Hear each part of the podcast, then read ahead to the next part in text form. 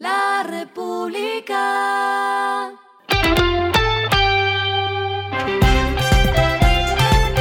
Al final de la jornada, esto es lo que debes saber sobre el comportamiento de los negocios, las finanzas y la economía. Las movidas de hoy fueron.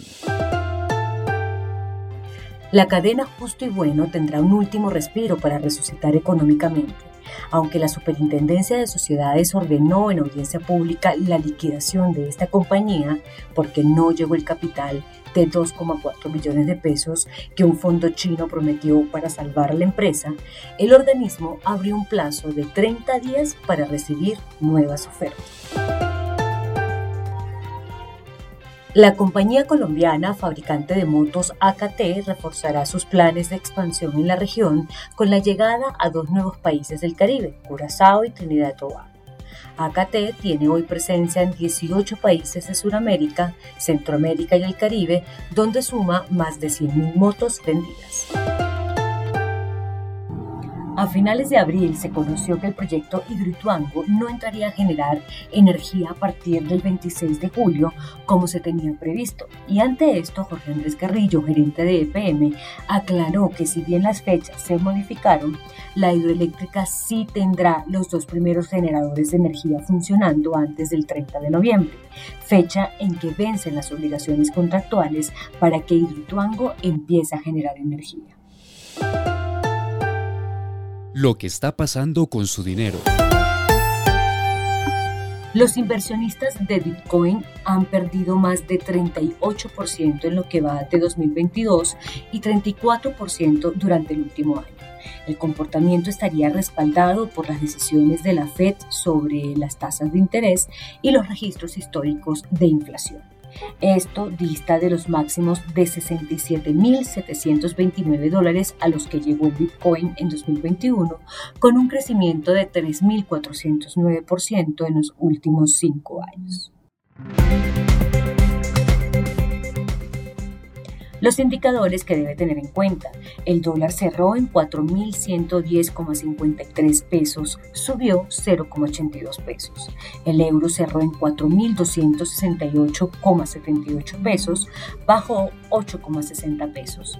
El petróleo se cotizó en 110,47 dólares el barril. La carga de café se vende a 2.107.000 pesos y en la bolsa se cotiza a 2,83 dólares. Lo clave en el día. El Departamento Nacional de Planeación confirmó el propósito del Gobierno Nacional de aumentar hasta 100 veces la producción energética en el país a partir de fuentes no convencionales de energías renovables en 2023.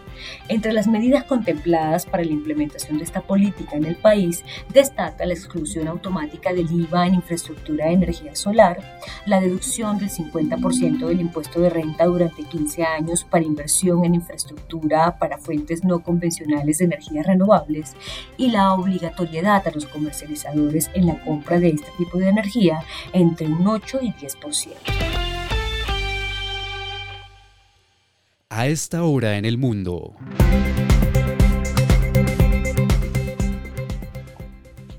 Elon Musk vuelve a ser noticia. La decisión del multimillonario de paralizar la compra de Twitter le pasa factura a las acciones de esta compañía, pero en los títulos de la empresa que fundó Tesla, su efecto es lo contrario.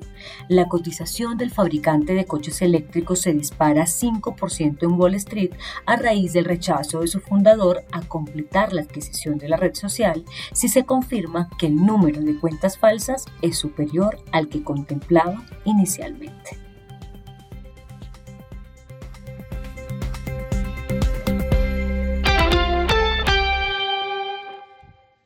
Y el respiro económico tiene que ver con este dato. La República. El circuito de golf profesional PGA Tour de Latinoamérica confirmó fecha en Colombia.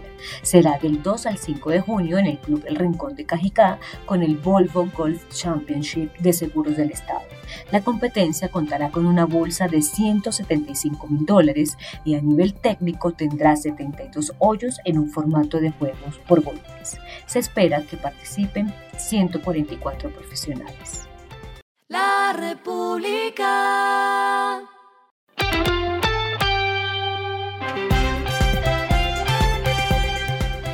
Y finalizamos con el editorial de mañana. El día de las criptops aún está por llegar. La crisis reciente desnuda fallas de un sistema descentralizado, sin reglas y libre de control, en el que los inversionistas actúan como vaqueros del viejo oeste de Estados Unidos. Esto fue Regresando a casa con Vanessa Pérez.